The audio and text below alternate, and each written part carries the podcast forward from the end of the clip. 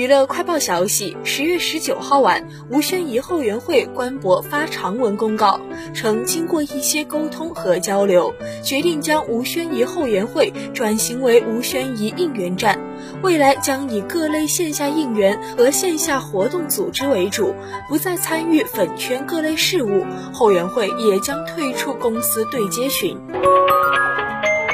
十月十九号，李惠利在个人社交网络上晒出与朴宝剑的合影，并配文“超级明星司慧俊一起为朴宝剑新剧应援”。两人此前曾合作《请回答一九八八》，两人久违同框，引发网友回忆杀。